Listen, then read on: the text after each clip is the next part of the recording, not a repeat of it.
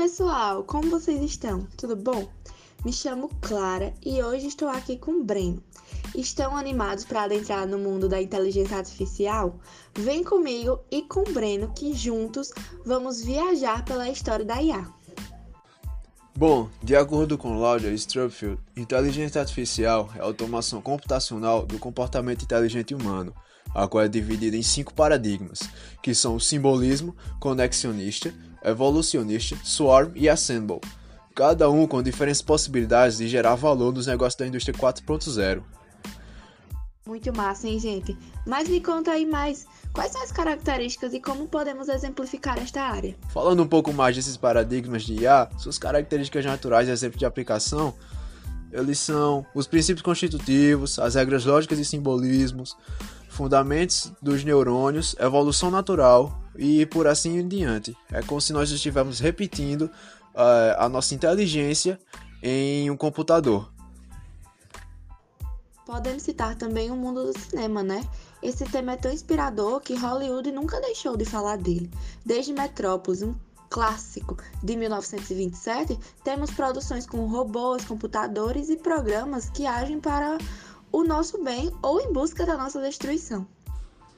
Exatamente. Temos muitos filmes como referência, assim como Blade Runner, O Caçador de Androids, e a Inteligência Artificial, Ela, que é um filme recente, aquele sobre um sistema pessoal com a voz de Scarlett Johansson, as franquias Matrix, O Exterminador do Futuro, Eu Robô, são muitos filmes, que é baseado na obra essencial de Isaac Asimov, e 2001, o Odisseia no Espaço, que fez grande sucesso, assim como o livro. E também o ameaçador HAL 9000.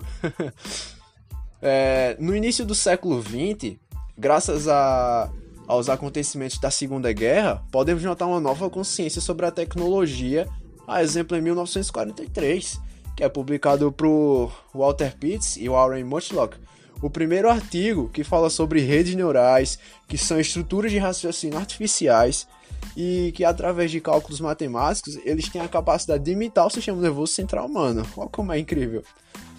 Também em 1949 é, chegou Alan Turing, que percebeu que faltava aos computadores uma peça importante para a aquisição da inteligência. Eles não guardavam comandos apenas os executavam. Eles podiam fazer, mas não se lembravam do que tinham feito. Então, em 1950, Turing ele desenvolveu o teste de Turing, que consiste na criação de uma avaliação para saber se uma máquina ela está apta para se passar por um humano em um teste escrito.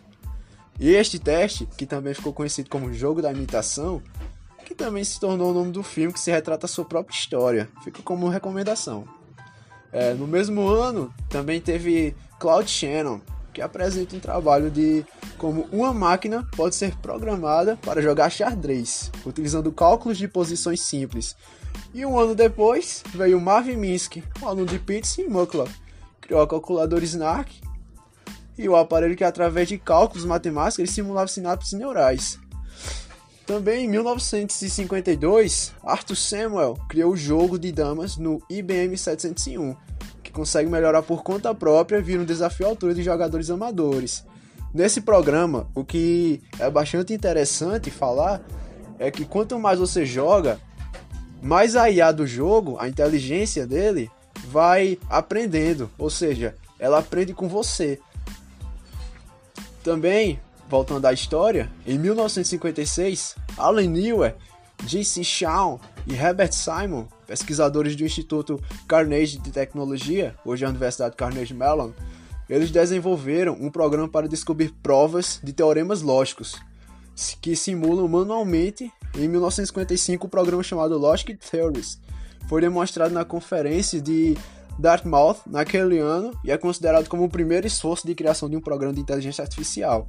Daí até o Marco Zero, a gente pode ver uma série de avanços na área, assim como eu falei e passei um pouco dessa histologia entre esse curto espaço de tempo.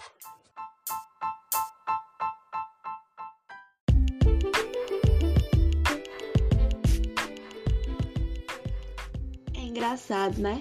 Quanto mais a gente escuta, quanto mais a gente lê sobre a IA, mais a gente descobre que ela é um mundo, que a gente não conhece ela tão bem. Em 1957, Franklin Rosenberg apresenta o algoritmo Perceptron, uma rede neural com, de uma camada que classifica resultados e que começou com uma máquina chamada Mark I. Já em 1958, surge uma linguagem de programação Lisp, que na época tornou-se padrão em sistemas de inteligência, de inteligência artificial e hoje inspira uma família inteira de linguagens. Totalmente, concordo totalmente com você. E um fato interessante e próximo a esse que você citou é que em 1959 vemos pela primeira vez o termo Machine Learning, descrevendo um sistema que dá aos computadores a habilidade de aprender alguma função sem serem programados diretamente para isso. Ou seja, basicamente significa que eu alimento um algoritmo com dados para que a máquina aprenda a executar uma tarefa automaticamente. Imagina em 1964, né, quando foi criado o primeiro chatbot do mundo. Elisa, como é chamada, ela conversa de uma forma automática imitando uma psicanalista, usando respostas baseadas em palavras-chave e estruturas sintáticas. E em 69 é demonstrado o Shake, primeiro robô que unia mobilidade, fala e certa autonomia de ação, funcional, porém lento e cheio de falhas ainda. No meio dos anos 70, até no começo dos 80, é, aconteceu que viveram num período sombrio conhecido como o inverno da inteligência artificial. Não sei se você conheceu se já ouviu falar, mas era uma área de poucas novidades, cortes nos investimentos e baixa atenção do setor. Pois é, Brenda, eu também sei um pouquinho sobre a hein? Mas é engraçado que com a inovação várias outras áreas surgiram, né? E uma delas, a de Edward Feigenbaum, a de sistemas especialistas, se dando início no começo da década de 1980. Esses sistemas são softwares que realizavam atividades específicas de um campo, substituindo os humanos, mas com raciocínio bem mais veloz e de base de conhecimentos bem, bem vasta, né? Então, mas vamos voltar para a linha do tempo, porque o Japão ele vai entrar nessa história com a chamada quinta geração de computadores, que foi uma tentativa do país de investir na área de tecnologia e de modernizar a indústria de 1982 até a década de 90, incluindo a inteligência artificial. Por um lado, isso colocou o Japão no mapa dos novos avanços de vez e acelerou alguns setores, como de microprocessadores e supercomputadores, só que o investimento, de novo, foi descontrolado, sem contar a adoção de uma linguagem de programação sem grande adesão chamada Prolog e ideias maiores que o poder das CPUs na época. Engraçado, né?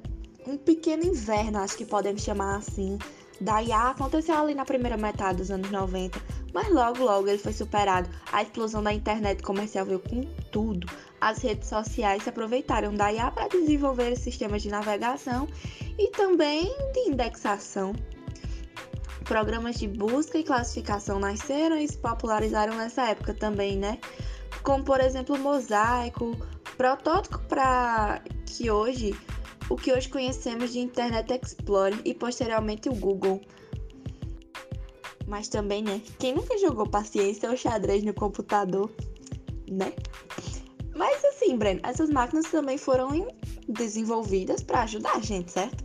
Como provou lá em 2002 a Highbolt, que lançou seu primeiro Roomba. Sim, esse assistente de limpeza, ele é autônomo, que fica na sua casa, dá de 10 a 0 nos robôs de décadas atrás, por combinar eficiência e uma especialização de pré-configurações e sensores de posicionamento e todos eles trabalhando junto. Outro bom exemplo ele veio em 2005 com a Boston Dynamics. Ela apresentou uma revolução na IA muito grande, que trouxe as aplicações em várias indústrias, como o robô Big Dog, capaz de se movimentar por terrenos de difícil acesso para humanos, que é uma forma de cachorro e até humanoides estão cada vez melhores em mobilidade e inteligência. Pois é, galera, para vocês verem o mundo de grandes impactos que a IA causou no nosso dia a dia, hein? E a quantidade de e-mails que nos proporcionou. Já terminando o nosso podcast, Primeiramente, eu quero agradecer a você, Breno, pela sua participação. Mas você tem mais alguma coisa para nos dizer sobre o mundo da IA, só para a gente fechar hoje? Pois é, Breno. É isso, claro. Sempre é um prazer estar por aqui. Enfim, para mim foi mais um bate-papo do que uma entrevista. Apesar de eu ter estudado um pouco, falado um pouco sobre a IA, pode-se perceber que você também tem muita base sobre isso. Então, para falar um pouco mais, dando um, até um breve resumo sobre o que a gente viu, a gente pode até perceber que ao longo da história, a IA ela vem evoluindo em conjunto com a gente. Então, quando nós evoluímos com base na tecnologia, nós também evoluímos com a IA. Então, pode-se dizer, na minha visão, que nós evoluímos em conjunto com ela. Então, nós podemos dizer que a IA pode ser, nos ajudar em vários processos da nossa vida cotidiana, que até já acontece hoje em dia.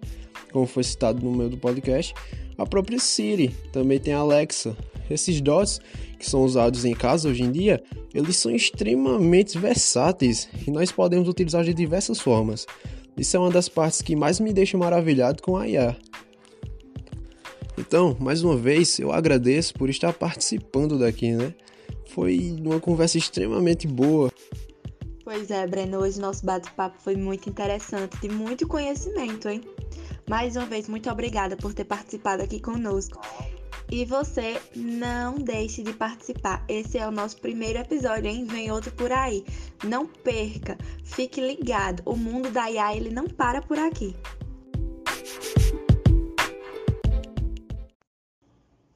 Vale lembrar que este podcast usou referências do Instituto de Engenharia.org, Medium.com, OpenCard.com e Harvard.edu.